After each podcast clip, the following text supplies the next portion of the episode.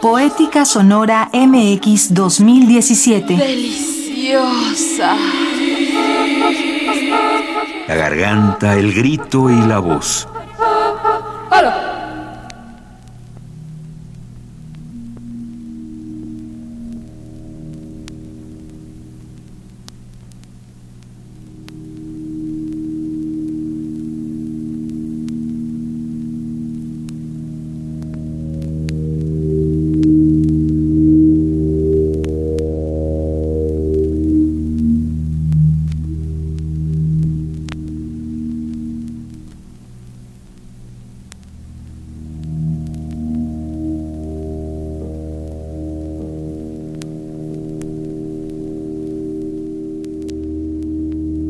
Bradford Bailey, crítico musical, escritor.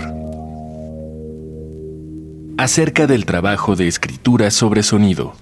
The majority of my work is dedicated to writing. It's a pretty solitary act, so it's it's listening and writing. Um, sometimes that's directly dealing with a particular recording. Sometimes it's writing accompanying liner notes for certain recordings. Sometimes it's record reviews, and sometimes it's more sort of expansive texts, which might deal with a particular artist work um, as a body of work or a sort of context or scene.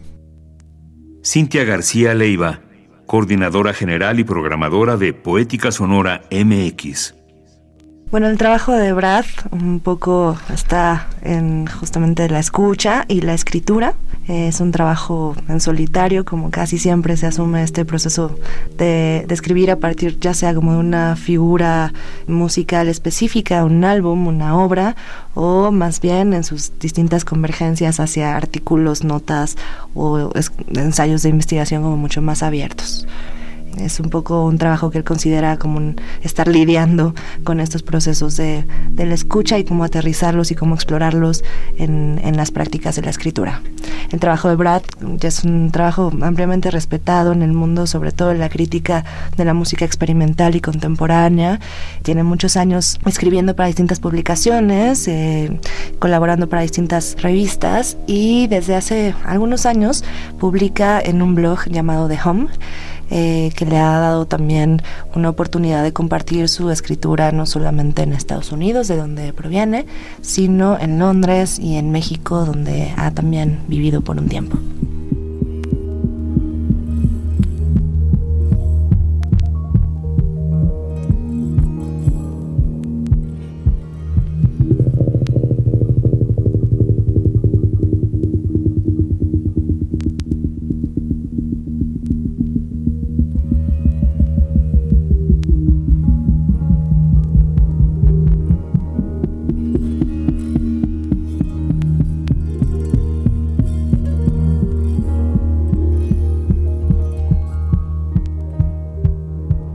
¿Cuáles son las implicaciones de escribir sobre música experimental?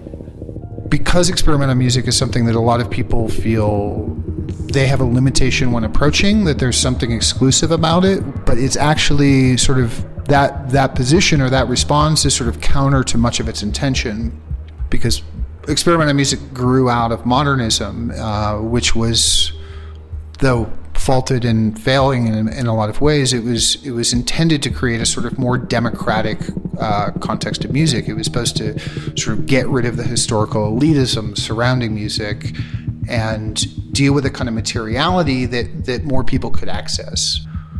Ultimately, a lot of what my work is is about sort of trying to create a situation which then activates that, which is essentially creating a situation which people feel comfortable approaching things that don't necessarily sound like music as they as they expect it to.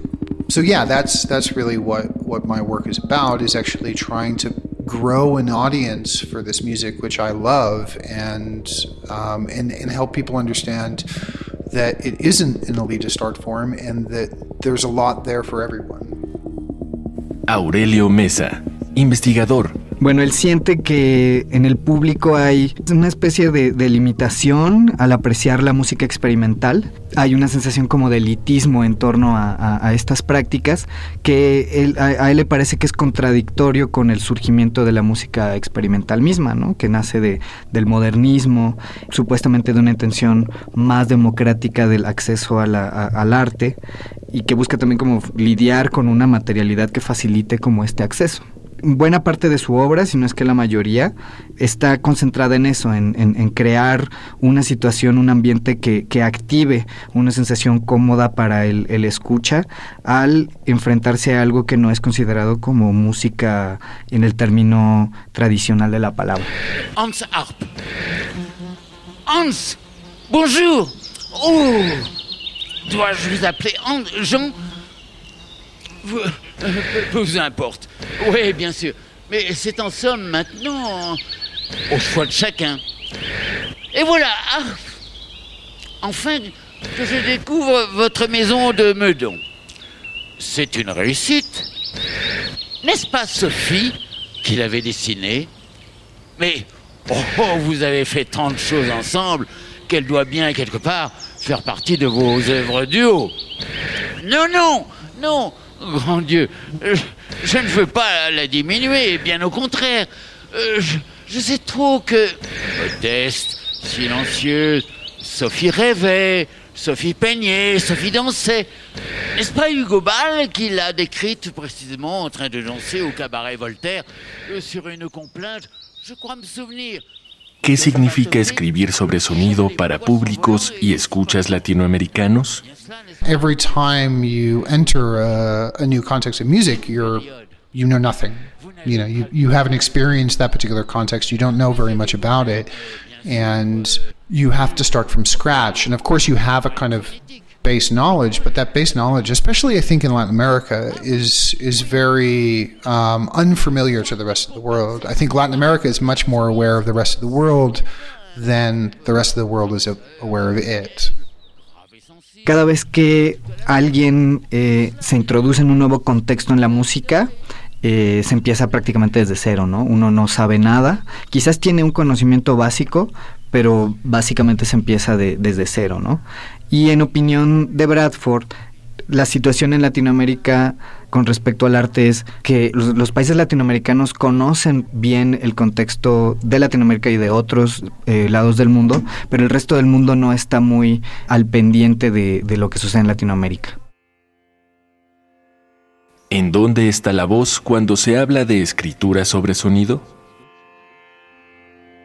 I think that you know, like whether it's in the Mexican context or other contexts, I think that the the voice isn't really actually a matter of coming after something. It's not coming after electronics. It's actually the voice comes before everything, and it's closer to something that exists in Indian classical music, which a lot of people don't really know about Indian classical music, but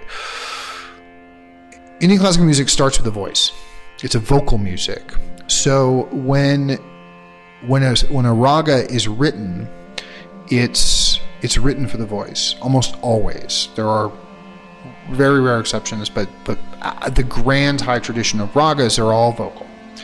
And then when those ragas are played by an instrument, a sitar or a sarod or whatever it happens to be, they are mirroring the voice. And that's part of the sort of elevated thing is it's about sort of the variant on or exploring the sign of the but they all it always comes back to the human voice. It always comes back to the original instrument. So so for me when i when i hear the voice that's what i'm thinking about is i'm thinking about it as this sort of elemental the primary in, uh, instrument. I'm not thinking about it in terms of what it's what it's telling me in the way that most people expect the voice to but actually where it can go that other instruments can't because it is it's it's it's not playing an instrument it's playing yourself in a in a way you know and that's um, so uh, you know like that that's a kind of universal for me. Um, and that certainly like colors how I read vocal music everywhere. Um, I hear it ya sea en el contexto mexicano o en cualquier otro, no se trata tanto de que la voz venga después de la música electrónica o de otras manifestaciones musicales. La voz viene antes, ¿no? Es, es el, el instrumento primigenio. A Bradford le parece que toda música clásica es vocal y pone el ejemplo de las ragas. Las ragas en, en su inmensa mayoría están escritas para la voz. Y después, cuando se hace una musicalización a través de un sitar u otro, otro instrumento, este instrumento está modelando con respecto a la voz, está imitando a la voz de alguna manera. Cuando Bradford piensa en un instrumento, está pensando en esta forma más elemental del instrumento que es la voz, ¿no? Él dice que cuando se emplea la voz no estás tocando un instrumento, en realidad estás tocando a ti mismo y es esta idea como de la materialidad de la voz. Il, il, il, i, poupée A, c'est marche, marche, arche, il. Nous, i, i, nous, i, poupée A, c'est A, pas à pas, i, i, pique-nique, pique, nous. Vous, i, vous, i, poupée A, c'est A, pas à pas, i, i, pique-nique, pique, pirouette, vous, marche, A. Il, il, il, i, poupée A, c'est marche, marche, i, pique-nique, pique, pirouette, marche, pantin, galipette, pas à pas, pas, pas, pas, pas, pas, a, a, a, a, arche, a, arche, a, arche, a, arche, a, arche, a, arche, a, a, a, au pas, pas, au pas, à la au pas, du pas, du temps, à la force, au pas, du temps, des nerfs, du pas, à longueur, à la force, du critique, à longueur, du des pas, du cœur, des coups, au rythme, à la mesure de ses coups, de ses rythmes. Arche, a, arche, a, arche, a, de son pas au pas, de ses cris à longueur d'années de poussière et de pas et de pas, et la peau et ses rides et ses griffes, grotesques, poussées, acculées, moteurs mécaniques, de miracles, de pas, sarabande, engrenage, ici, à la mesure, à la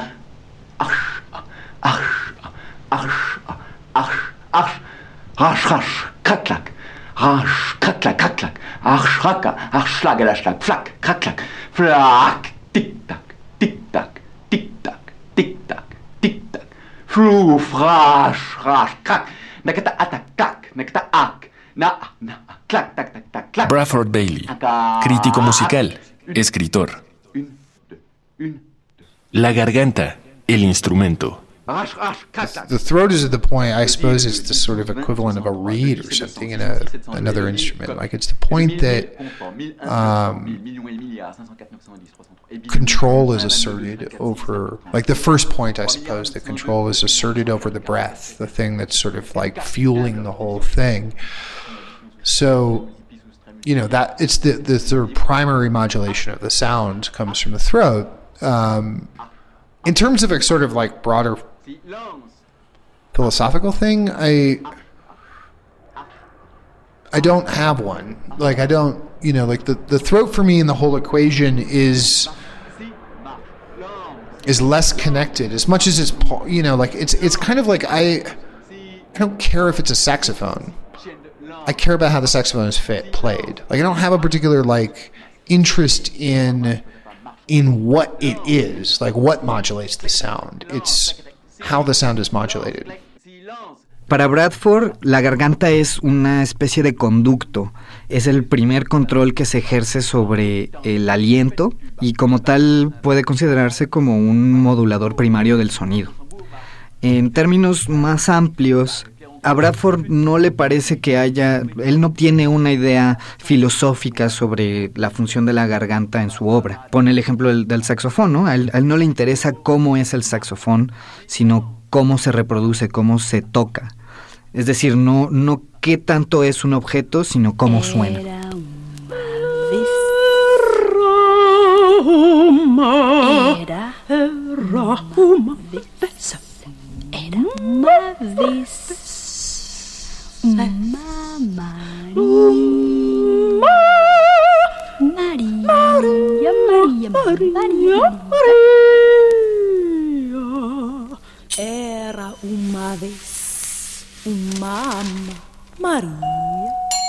Que só conhecia flor, beija-flor, Chico, Chico, vinte, sabia, sabia canto do cantar,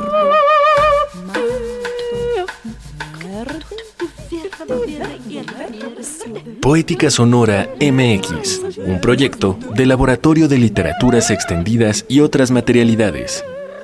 Más información en poéticasonora.mx. Poética Sonora MX 2017.